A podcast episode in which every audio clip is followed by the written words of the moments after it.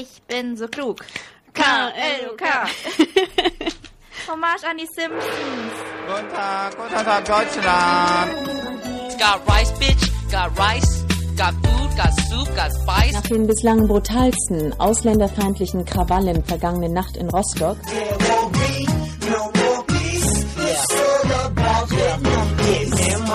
Herzlich willkommen bei Rise and Shine, Folge 2. Yeah. Bam, bam, bam. Voll stolz, Das ist über eine. Folge das Zweite Zeuge zum eine zweite ging. Wir haben natürlich wieder ein Thema für euch. Also vielleicht erstmal an unsere unglaublich vielen neuen Hörer. Wir sind Vanessa und Mintu. Und wir sind zwei Journalistinnen, die Asiaten auch sind, asiatisch-deutsche. Und deswegen darüber reden, wie es ist, asiatisch zu sein in Deutschland. und an unsere alten Hörer. Vielen, vielen Dank fürs tolle Feedback, das uns auf allen Kanälen erreicht hat. Wir haben uns mega gefreut über jedes Like, über jeden Es Kommentar. waren richtig, richtig nette Kommentare dabei. Wir haben so nette Fans. Und zwar habt ihr uns auch nochmal eure persönlichen Geschichten erzählt. Wir haben auch richtig viel von euch gelernt. Zum Beispiel bei der Geschichte, wo Bangchung entstanden sind. Da hat uns ein Hörer noch über verschiedene Hintergründe geklärt. Und wir wissen jetzt endlich, wie dieser grüne Reis heißt. Genau, er heißt Gome. Und natürlich, wir hatten auch erzählt, dass wir relativ isoliert von anderen Wirts aufgewachsen sind und dass ihr jetzt irgendwie auch alle da seid und uns gefunden habt, ist dann umso ein umso schöneres Gefühl, einfach zu wissen, dass es euch gibt. Wir wollen nochmal drei Feedbacks aufgreifen, die uns erreicht haben. Und zwar das erste ist, dass viele Wörter unverständlich sind für Nicht-Vietnamesen. Und ja, wenn wir diesen Podcast machen, haben wir null Filter und sprechen ziemlich frei und streuen diese vietnamesischen Begriffe einfach ein. Äh, wir freuen uns auch darüber, dass viele nicht-vietnamesische Hörer dabei sind und sich einfach dafür interessieren. Wir haben euch sehr lieb und versprechen euch einen Kompromiss. Genau, also wir werden jetzt versuchen, vielleicht die Wörter entweder öfter zu erklären oder unten einfach ein kleines Glossar machen zu jeder Folge. Wir experimentieren mal ein bisschen. Aber schön, dass ihr uns auch hört. Eine andere Kritik war das, oder keine Kritik, sondern eher ein Wunsch, dass wir nicht nur über Vietnamesisch sein in Deutschland sprechen, sondern den Fokus so ein bisschen aufzuweiten. Warum nicht ähm, alle so Asiaten in Deutschland? Ja. Ja, lag jetzt einfach erstmal daran, dass wir da angefangen haben bei den Leuten, die wir am besten kennen, uns selbst. Aber langfristig, klar, warum nicht? Wir kennen ja auch coole Deutsch-Koreanerinnen oder Deutsch-Philippiner oder Thais, die wir bestimmt auch mal in unsere Sendung einladen können. Genau, wir müssen nämlich auch nicht immer nur zu zweit reden. Wir können es vielleicht sogar schon verraten. In Zukunft werden wir auch Studiogäste haben. Ja. Aber damit vielleicht zum Thema der Sendung. Und zwar hatte uns ein lieber Hörer diese Frage auch geschrieben in einer sehr, sehr langen und ausführlichen E-Mail. Und zwar wollte er wissen, wie wir dazu stehen, dass Vietnamesen durch ihren Bildungserfolg irgendwie zu den Lieblingseinwanderern Deutschlands avanciert sind. Tatsächlich hatten wir diese Folge auch schon unabhängig von dir geplant, aber die Folge ist auch jetzt ein bisschen für dich. Genau, man kann schon fast die Uhr danach stellen. Fast jedes Jahr kommt irgendwo ein Artikel, dass Vietnamesen super gut in der Schule sind. Ich erinnere mich, das erste, was ich so richtig bewusst gelesen habe, war 2009 in der Zeit. Das hieß auch das vietnamesische Wunder. Aber auch kürzlich letztens in der NZZ 2017 gab es noch einen Text, das hieß, warum sich Vietnamesen im Westen so gut zurechtfinden und als Integrationswunder gelten. Also dieses Wundervokabular sehen wir immer wieder und haben uns gefragt, was denn überhaupt dran ist an dieser Behauptung. Vanessa, du hattest ja ein paar Studien rausgesucht. Genau, und da ist es so, dass wenn wir uns nur die Zahlen anschauen, dass diese Berichte nicht völlig daneben sind. Ja. Also es ist tatsächlich so, dass vor allem die zweite Generation einen herausragenden Bildungserfolg hat. Also es schaffen viel mehr Jugendliche den Sprung aufs Gymnasium. Ähm, 64 Prozent ungefähr im Jahr 2014. Das ist vor allem auch im Vergleich zu anderen migrantischen Gruppen nochmal so ein bisschen auffällig und auch auffällig in Anbetracht der Tatsache, dass viele Vietnamesen, die hier sind, nicht Kinder von Akademikern sind, sondern von den ehemaligen Vertragsarbeitern. Also sowas wie Gastarbeiter, aber in der DDR, deswegen Vertragsarbeiter. Es gibt dann verschiedene Experten, die das einsortieren. Warum ist das so? Also warum schaffen es viel mehr aufs Gymnasium? Warum machen viel mehr dann auch Abitur, haben im Schnitt bessere Noten? Und man kommt eigentlich immer auf das ein und dasselbe Argument. Genau. Es muss die Kultur sein. Und zwar die Ja. konfuzianistisch-buddhistisch geprägte Kultur, die Bildung eine besonders hohe Priorität einräumt, dann auch, dass Asiaten anscheinend eine Tendenz haben, Konflikte zu vermeiden, also wenig Ärger machen und das einfach schon aus dem Elternhaushalt so kommt, man muss super in der Schule sein. Weiß nicht, wie war das denn bei dir so? Ja, es war ganz klar, Schule war das wichtigste Ding. Meine Eltern waren beide in Vietnam gar nicht so schlecht in der Schule und haben auch studiert. Studiert teilweise und sind jetzt in Deutschland und haben körperlich sehr anspruchsvolle Jobs. Und es war ganz klar, der Generationenvertrag ist, wir haben diese harten Jobs und machen uns ein bisschen auch kaputt, damit du eine gute Schulbildung bekommst. Und dein einziger Job ist es auch, gut in der Schule zu sein. Bei mir war das relativ ähnlich, aber meine Eltern hätten in Vietnam kein gutes Leben gehabt. Also sie haben das Land schon sehr bewusst auch aus ökonomischen und politischen Gründen verlassen. Also haben quasi mit nichts angefangen und haben auch alle Hoffnungen so in mich gesteckt. Meine Eltern waren dann auch selbstständig oder sind immer noch selbstständig. Sie haben einen Imbiss, Asia-Imbiss und entsprechend dann auch nicht viel Rente zum Beispiel später. Ich glaube, das, was es auch am meisten ausdrückt, ist, dass wir beide, wir haben schon darüber geredet und fanden es beide super lustig, zum Geburtstag irgendwann mal einen Kuchen bekommen haben in Form eines Schulbuchs. Ja, das so ein komischer Zufall. Also es war tatsächlich nicht nur so diese Bringschuld, die so kam, sondern auch wirklich, die haben uns schon auch wirklich gezeigt, dass sie das wollen, dass wir klug sind. Ja, es war überhaupt nicht Sattel oder niederschwellig. Es war richtig aggressives, Schule muss sein Leben sein. Und war es bei dir auch so, dass diese Regel, dass es die gab, bevor du mit der Schule nicht fertig bist, darfst du keinen Freund haben, weil der dich sonst vom Lernen ablenkt? Genau, also es war auch ein großes, großes Drama, als ich dann mit, glaube ich, Ende 16, vielleicht auch 17, ein bisschen später dran, einen Freund hatte, da hat meine Eltern richtig beleidigt und hatten auch wirklich Angst, dass meine Noten schlechter werden und haben immer das alles so mit Schule und Bildung rausgeredet. Ich glaube, es hat sich auch so gestört, dass ich einen Freund hatte, aber das war halt so der vorgeschobene Grund. Ja, genau, bei mir auch. Was auch lustig war, ist, dass, also ich war immer ein Mädchen, das richtig viele Hobbys hatte. Ich habe Ballett getanzt und Geige gespielt. Irgendwann habe ich Leichtathletik gemacht. Auf jeden Fall, als ich dann aufs Gymnasium kam, dann haben mich meine Eltern vor die Wahl gestellt. Ähm, ich müsste mich jetzt entscheiden zwischen Geige spielen oder Ballett tanzen. ich war super traurig, ich habe super viel geweint. Es war super traumatisierend und ich habe mich im Endeffekt dann für die Geige entschieden. Aber ist das nicht das ultimative Tiger Mom Klischee, dass man dann alles davon macht? Also ich meine, das sind ja alles bildungsbürgerliche Aktivitäten, die du jetzt offenbar gemacht Ja, hast. aber ich habe irgendwie bei Vietnamesen das Gefühl, dass außer Schule nichts wichtig ist. Also Hobbys sind nicht wichtig, auch wenn sie bildungsbürgerlich sind. Ja, stimmt. Ich habe früher voll viel gelesen. Also ich habe meine Kindheit mehr oder weniger in der Stadtbücherei verbracht und das fanden meine Eltern doof. Erstens haben sie gedacht, dass meine Augen dadurch so richtig schlecht werden. Und zweitens waren es ja keine Schulbücher.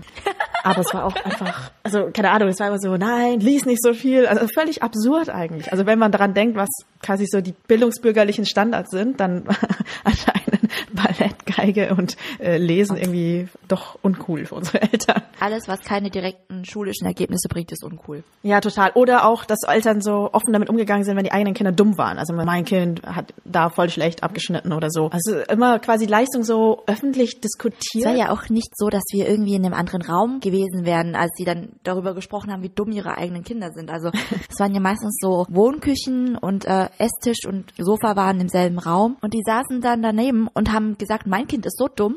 bei uns ganz genauso. Ja. Also ich glaube, sie haben damit eigentlich bezweckt, dass man sich dann angespornt fühlt, also dass so ein Wettbewerbsgedanken einkommt. Ich war eigentlich eher beleidigt. Wobei ich nicht abstreiten kann, ob ich nicht vielleicht doch irgendwie ein so Konkurrenzdenken entwickelt habe. Weil es war ja nicht nur so, dass Eltern das so laut mit anderen Eltern besprochen haben, sondern zu Hause hatten meine Eltern auch immer irgendwelche Bekannten oder Verwandten gekannt, die besser waren in irgendwas. Also weil sie irgendwelche Wettbewerbe gewonnen haben. Ja, meine Cousins haben irgendwelche Mathe-Olympiaden gewonnen oder sie waren Klassenbeste in Vietnam oder so ähnlich. Und ich war halt in Mathe immer richtig schlecht.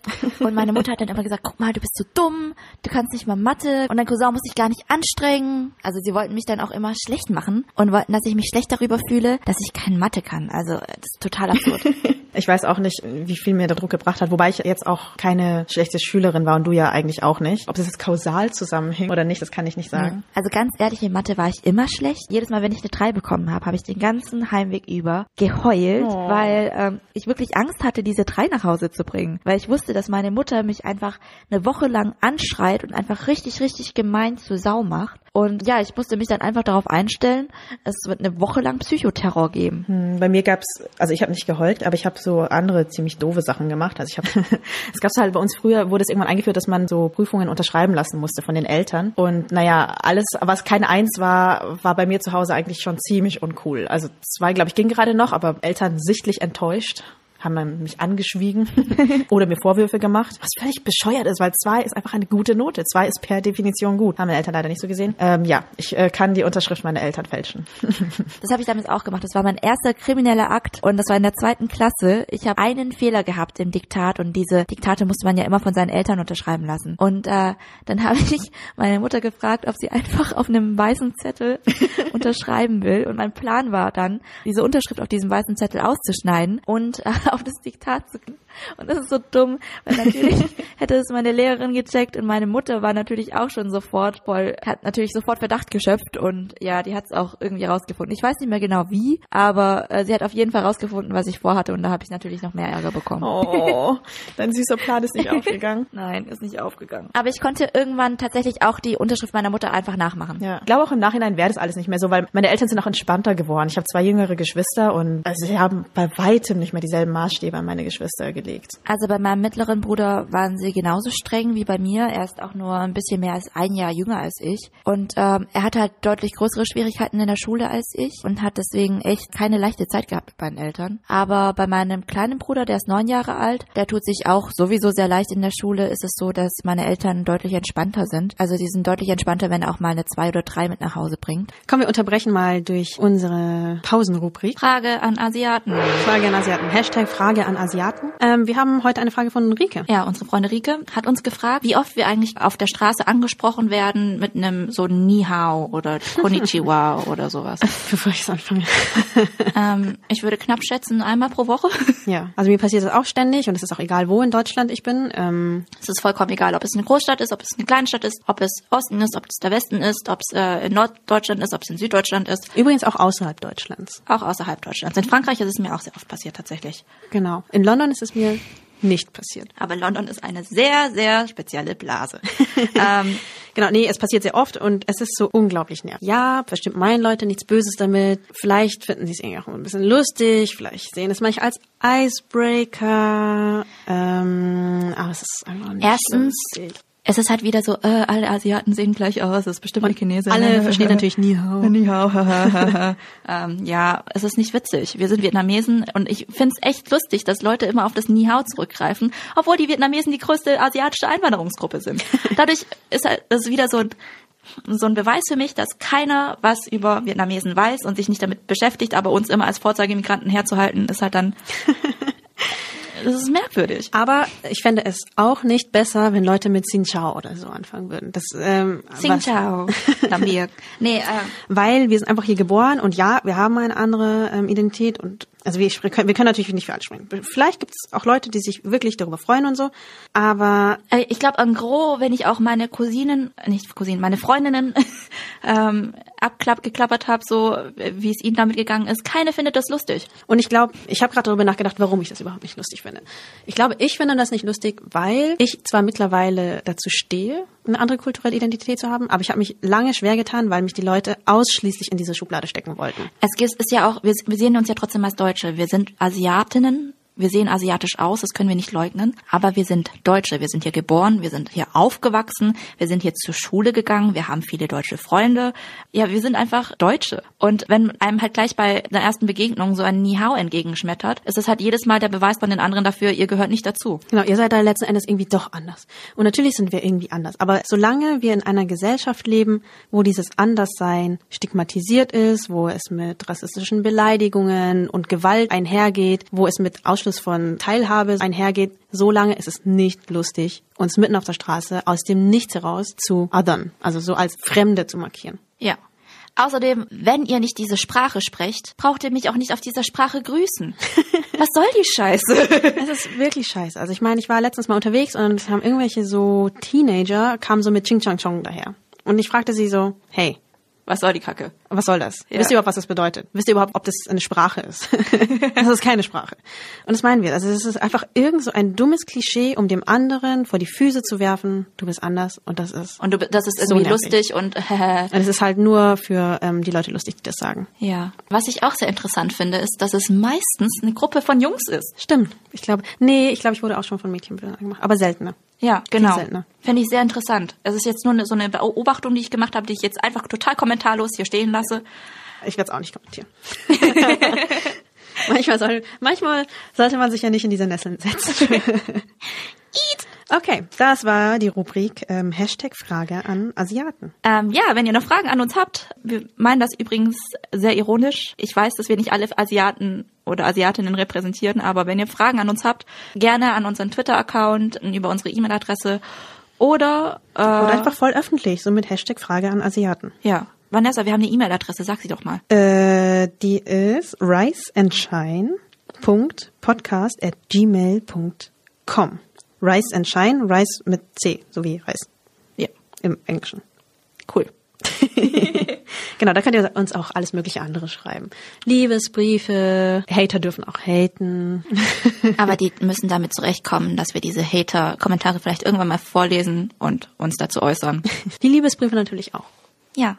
So, aber zurück zur Sendung. Und zwar haben wir uns den Bildungserfolg nicht einfach nur so vorgenommen, sondern wir finden, dass das ganze Argument auch eine politische Dimension hat. In den letzten Jahren hat man das vor allem gemerkt, dem erstarkenden Rechtspopulismus war es so, dass dieses Argument auffälligerweise eher von rechts kam, was nicht heißt, dass das Argument an sich falsch ist, aber dass es instrumentalisiert wurde. Und zwar mit Sarrazin hat es für mich so zum ersten Mal prominenter angefangen, dass er auch immer wieder die Vietnamesen vorgeschoben hat, dass die ja so gut sind und sich irgendwie geschafft haben zu integrieren und irgendwie auch schlau sind. Und die Sache ist, er hat es nicht einfach nur so gesagt, sondern was immer mitgeschwungen ist, ist das Schlechtmachen von den anderen migrantischen Gruppen. Und was mir da halt so richtig aufgestoßen ist, war, dieses Argument wurde immer so vorangebracht, als wäre Intelligenz so eine Art evolutionsbiologischer Wettbewerb, also als gäbe es einfach so die Schlauen und Guten und die Doofen und als würde sich daran dann irgendwie messen, welche Rechte und Anerkennung man so in Deutschland bekommt. Ähm, was ich auch wichtig finde in dem Zusammenhang zu sagen, ist, dass nur weil die Kinder gut in der Schule sind, heißt das nicht, dass die Elterngeneration besser integriert ist in Deutschland. Im Gegenteil. Klar, die meisten haben irgendwie einen Job oder bauen auch keine Scheiße, aber es ist nicht so, dass sie irgendwie gut Deutsch sprechen würden oder sich gesellschaftlich betätigen würden oder wählen gehen würden. Also der Bildungserfolg hat einfach nichts damit zu tun, dass eine bestimmte Einwanderungsgruppe besser oder schlechter integriert ist. Genau, das Argument ist also, wenn man das halt nur so herausgreift, auch völlig verkürzt. Es ist einfach eine Generationenfrage. Wir haben vorhin auch unsere jüngeren Geschwister angesprochen. Die leben auch anders. Also meine These ist, aber ich glaube auch, dass sie wissenschaftlich gestützt ist, ist, dass dieser überdurchschnittliche Erfolg eine ganz bestimmte Generation getroffen hat und zwar irgendwie uns. Also wirklich nicht die Eltern, sondern deren älteste Kinder. Ich muss ja auch sagen, ich würde es keinem anderen Kind wünschen, was ich in meiner Kindheit durchgemacht habe. Also wir wurden schon richtig fertig gemacht, wenn wir mal versagt haben, in Anführungsstrichen. Ja, von den USA haben wir sogar Zahlen, dass Asian American College Students, also Schüler eigentlich von weiterführenden Schulen, 1,6 mal eher versuchen, Selbstmord zu begehen als alle anderen College Students. Für Deutschland kenne ich solche Zahlen ja nicht und man muss ja auch nicht gleich auf die Extremen gucken, um einfach zu sagen, dass extremer Leistungsdruck nicht sonderlich toll ist. Ich finde schon, dass wir versuchen sollten, das hinzukriegen, was wir hinkriegen wollen und können auch, aber man muss sich dabei auch nicht viel mehr Druck machen als unbedingt nötig und man muss vor allem auch seine Grenzen kennen. Und diese Grenzen lernt man aber nicht in vielen asiatischen Haushalten, weil es immer darum geht, viel, viel besser sein zu müssen. Egal, wie es dir eigentlich geht, ob du kannst, du depressiv bist oder sonstige Probleme hast. Für mich ist das nämlich dann auch ein Teufelskreis gewesen, dass ich nicht nur versucht habe, irgendwie gut zu sein, sondern immer, wenn ich doch nicht so ganz gut war oder auch nur das Gefühl hatte, irgendwie nicht so gut zu sein, wie ich sein wollte oder ein Überflieger zu sein, dann hat mich das mega fertig gemacht. Und davon musste ich mich auch irgendwie mal lösen, dass ich sage, es ist einfach auch in Ordnung, wenn man nicht die ganze Zeit ein Überflieger ist. Dann ist man trotzdem ein liebenswürdiger Mensch. Und genau das, glaube ich, lernen wir einfach viel zu wenig und kommunizieren wir auch wenig untereinander. Ich finde halt auch, dass äh, unsere Eltern, dadurch, dass sie eben alles in unsere Schulbildung gesteckt haben äh, und so viel zurückgesteckt haben, dass sie teilweise jahrelang nicht oder viel, viel später, als wenn sie es nicht getan hätten, in Deutschland richtig angekommen sind. Sie haben durch vieles einfach nicht gemacht. Also unsere Eltern haben nicht wirklich Hobbys, sie haben keine deutschen Freunde, sie sind nie mal essen gegangen oder ins Kino oder haben sich mal was gegönnt, weil wirklich alles in den schulischen Erfolg dieser Kinder gesteckt wurde. Und es ist kein Leben, was sich je irgendjemandem wünschen würde. Also nicht nur nicht wünschen, sondern es, es, es behindert ja auch irgendwie die Integration. Also das zeigt sich jetzt so ein bisschen im Alter, finde ich. Also jetzt sind wir Kinder alle fertig und wir sind alle ausgezogen. Stehen sie da, meine Eltern, ohne sich irgendwie wirklich so ein größeres Netzwerk aufgebaut zu haben, in das sie einfallen können, weil es wirklich so sehr um uns immer ging. Aber ich meine, sie kriegen das schon hin, stehen sich auch mit den Nachbarn besser und man besucht sich jetzt gegenseitig auch mal zum Abendessen. Aber es ist irgendwie schade, Ja, dass total. schon viel früher stattgefunden hat. Man muss auch sagen, diese Meinung, die wir hier vertreten, ist sehr spezifisch. Also nicht alle sagen irgendwie, dass es mit mangelnder Integration zu tun hat. Das ist eine sehr persönliche Beobachtung, die Vanessa und ich gemacht haben. Andere Asiatinnen und Asiaten sagen ja auch, ja, stimmt doch, wir sind besser als andere Migrantengruppen oder Einwanderergruppen. Das sehe ich halt auch kritisch. Also das kann man halt so nicht sagen. Dass Migrantengruppen sich irgendwie gegenseitig, ähm, jetzt finde ich das Wort nicht. Vanessa, hilf mir mal. dass Migrantengruppen durch dieses Argument irgendwie ausgespielt wurden. Also seitdem diese These so im Raum ist, die einen sind irgendwie besser und manche haben es irgendwie als Kompliment gesehen und sagen, haha, wir sind besser und irgendwie so einen Stolz daraus entwickelt. Ich kann sie nicht völlig verübeln, weil wenn man ansonsten in der Gesellschaft nicht die höchste Position hat und dann diesen einen Punkt der Anerkennung, dann nimmt man ihn irgendwie auch gern und mit Stolz an, vor allem wenn er in der eigenen Kultur auch noch als hoher Wert gesehen wird. Ja. Das führt aber für mich so ein bisschen dazu, dass wir so eine bisschen weirde Machtposition haben. Also einerseits sind wir halt nicht die ganz bösen Ausländer, weil wir sind ja irgendwie gut in der Schule, aber gehören auch nicht so richtig dazu. Und meine sehr persönliche Deutung dessen ist, dass viele dann dadurch, dass sie eben in dieser komischen Schwebe sind von fast ganz oben, aber nicht wirklich, dass sie dann sehr viel Dankbarkeit zeigen sagen, hey, wir kommen ja da noch irgendwie hin, aber gar nicht mehr an alle anderen denken, die eigentlich mit diesem Argument, Vietnamesen haben so einen tollen Bildungserfolg und sind Mustermigranten, ein Wunder sogar. Was sie dann nicht sehen, ist die Menschen, die das nicht sind, die quasi mit diesem Argument so pauschal als doof hingestellt werden. Ja. Und ich kenne nicht viele, die da irgendwie sagen, jetzt hört doch endlich mal auf, uns die ganze Zeit als Wunder zu bezeichnen und damit irgendwie alle anderen schlecht zu machen. Also da fehlt irgendwie so Solidarität. Ich finde es auch echt immer befremdlich, diese ganzen Artikel zu lesen, weil da auch irgendwie immer so komische Formulierungen vorkommen, die ich davor noch nie in meinem Leben gehört habe. Also zum Beispiel, es heißt dann immer, ja, wenn die Kinder dann schlechte Schulnoten nach Hause bringen, dann verlieren die Eltern ihr Gesicht oder nur Bildung führt weg vom Reisfeld. Und diese Sprüche werden immer in den Artikeln wiederholt. Und ich habe diese Sprichwörter davor noch nie gehört bei uns zu Ich habe Hause. sie auch noch nie gehört und das sind auch ehrlich gesagt ziemlich komische Sprichwörter, weil deine Eltern kommen ja sogar aus der Stadt, ne? also es war eine Lehrerfamilie. Ja. Meine Eltern teilweise vom Land, aber ich glaube auch, dass diese komischen Artikel so exotisierend sind. Also das Ja. ist nochmal besonders so konfuzianistisch, Reisfeld und so. Total, total.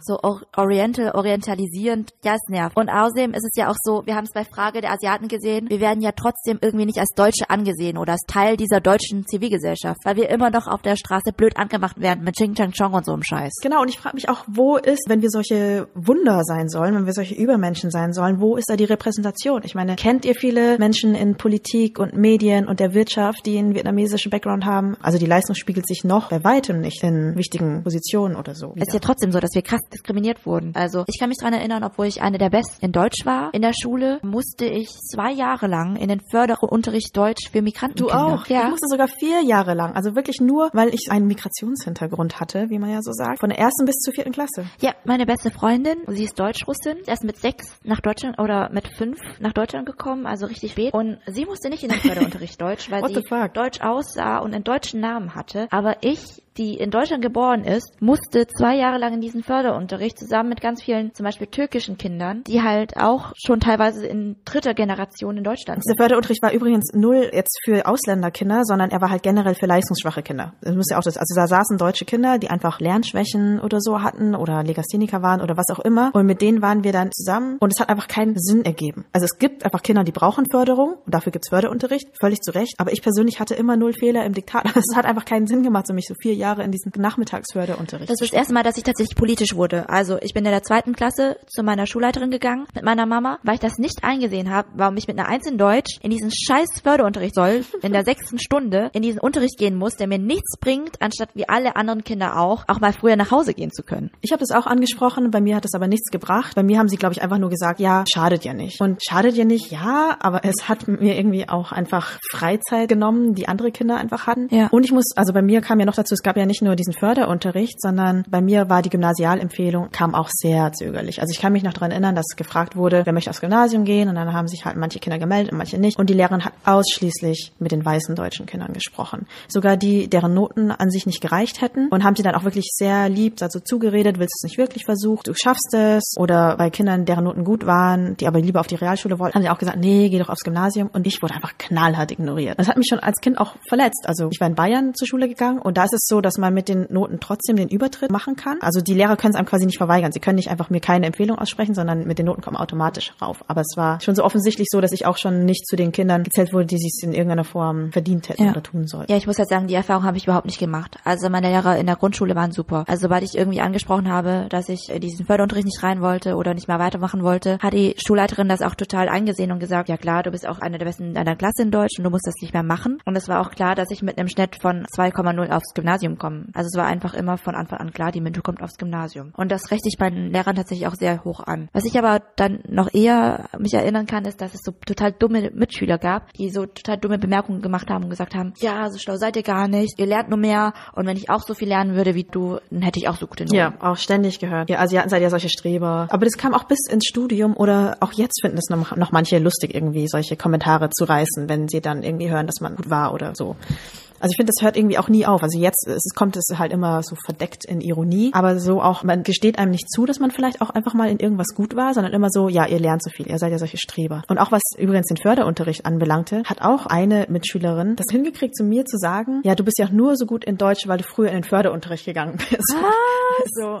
Das ist, Förderunterricht war so sinnlos. Ja, völlig. Also es gab da keinen Lehrplan dazu. Ich habe nichts daraus mitgenommen. Und ich weiß, dass wir irgendwie Papierflieger gebastelt haben mit Freunden und dann der Lehrer keine Kontrolle über diese Klasse hatte. Also so ein Ja, Schwachsinn. also ihr sprach aber eher so eine Form von Neid oder Rechtfertigung, dass Oh so dieses Ausländermädchen, das kann ja nicht so gut in der Schule gewesen sein, aber sie hatte ja auch mehr Unterricht als ich und deswegen ist sie besser und nicht einfach so. Und das, dann dachte ich mir so, toll, jetzt musste ich nicht nur in diesen Förderunterricht gehen, sondern habe mich auch noch vorhalten lassen müssen, dass ich in diesem Förderunterricht war und deswegen gute Noten habe. Aber auch abgesehen davon haben Leute auch bis zum Abitur immer wieder gesagt, ja, das ist aber toll, dass du so gut Deutsch kannst. Oder auch meine Deutschlehrerin, dann meine tollen Deutschkenntnisse gelobt. Und ich sage so, äh, ich bin geboren, ich bin wie alle anderen zur Schule gegangen, ich habe halt viel gelesen, ich schreibe gerne. Ach, dieses, oh, du sprichst ja gut Deutsch, ist halt ein typisches Ding, was wir dauernd bekommen. Und inzwischen bin ich auch knallhart dazu übergegangen zu sagen, ich bin Deutsche. Ja, ich weiß nicht, ich finde das, ja, ich weiß nicht, ich sage dieses Label nicht, aber so, sie aber auch. Oder auch Leute, die sagen, du bist ja Migrantin und ich halt sagen muss, ich bin nirgendwo hin migriert. Ich bin in Deutschland geboren. Das ist so ein Schwachsinn. Ich werde inzwischen auch richtig, richtig aggressiv. Ich bin erst 24 Jahre alt, aber ich finde 24 Jahre lang diesen Blödsinn durchzumachen ist echt lang genug. Wir sind jetzt inzwischen im Jahr 2018 und so langsam könnten Leute einfach checken, dass Deutsche nicht blond und bläuäugig sein müssen. Was wollte ich gerade dazu noch sagen? Was man auch dazu sagen muss, ist, dass es auch Leute gibt, die nicht unbedingt schulisch mitkommen, auch unter Vietnamesen und die haben es halt richtig schwer. Also die werden von ihren Eltern richtig böse fertig gemacht. Ähm, es gibt tatsächlich auch Leute, die dann kom- komplett abstürzen. Also ich habe gerade auch mit meiner Freundin gesprochen, Maito, und sie hat halt erzählt, dass so ein paar Jungs, diese Vietnamesen, die bei ihr im Dorf mit aufgewachsen sind, die waren so Gangsterjungs und haben auch richtig, die waren auch richtig kriminell und hatten schulisch auch eben nicht diese gewünschten Erfolge oder wollten das nicht oder keine Ahnung. Und die haben auch richtig Ärger mit der Polizei gehabt und waren wohl teilweise im Gefängnis und so. Okay. Und waren dann in dieser Gang bei den Scorpions. Also wirklich einfach Absturz. Also es gibt auch wirklich Vietnamesen, die haben dann Drogen vertickt, sind ins Gefängnis gekommen, deswegen sind Schlägereien. halt alle anderen auch, die abstürzen, wobei jetzt Drogen jetzt nicht das gleiche wie Absturz ist, aber ja, was wir auch sagen wollten, ist, es hat alles eine Kehrseite. Es ähm, gibt diesen Leistungsdruck, aber es gibt halt auch Leute, die ihm nicht standhalten oder sich dem auch verweigern. Also es ist ja nicht nur so, dass man es entweder nicht kann und dann Ja. irgendwie abfällt. Ich finde auch, wir wurden in ein sehr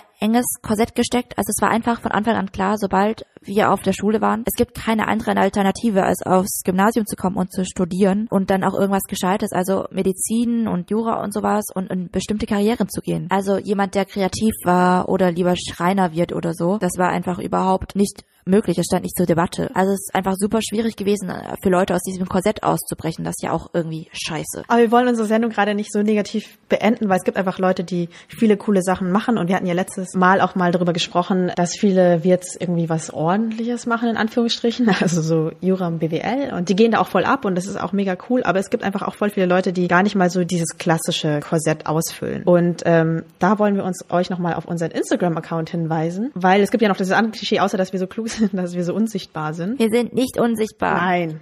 Es gibt viele nein. coole Wirts. Und wir haben ein paar gesammelt und wir werden auch weiterhin welche sammeln und zwar auf unserem Instagram-Account. Ihr findet uns auf Insta unter riseandshine.podcast und da haben wir eine Story gemacht, wo wir coole Wirts in Medienberufen oder in kreativen Berufen oder halt in den Medien allgemein gesammelt haben. Wir haben es bei den Story Highlights gespeichert und wir werden es auch noch weiter ergänzen auf Instagram, riseandshine.podcast. Ähm, da bei den Story Highlights kann man gucken. Und es kommen Ja. mehr. Es kommen mehr. Es gibt sehr viele. Es gibt sehr viele, es gibt nicht nur die. Ja, wir sind eigentlich am Ende angelangt, oder Vanessa? Ja. Ähm, Ja. Vielen Dank, dass ihr uns wieder zugehört habt. Ähm, ja, wir würden uns auch voll über Bewertungen freuen. Also ihr könnt uns ja hören auf Podigy, auf iTunes, auf Spotify und ähm, vor allem auf iTunes. Lasst uns einfach kurz fünf Sternchen, vier Sternchen da. Schreibt uns einen netten Kommentar. Ähm, wir würden uns sehr, sehr freuen. Also es ist tatsächlich auch, damit andere uns leichter finden, ist es cool, wenn wir mehr Bewertungen und Kommentare haben. Selbst wenn ihr keine Zeit habt, irgendwie eine Bewertung zu schreiben oder es nicht öffentlich machen wollt, dann klickt einfach auf eure gewünschte Anzahl von Sternchen. Das hilft uns sehr. Lasst Sternchen regnen. Wir freuen uns natürlich auch immer über euer Feedback, das auch super nett war auf unsere erste Folge. Ihr könnt uns das Feedback zukommen lassen über Twitter. Da heißen wir at rise-and-shine.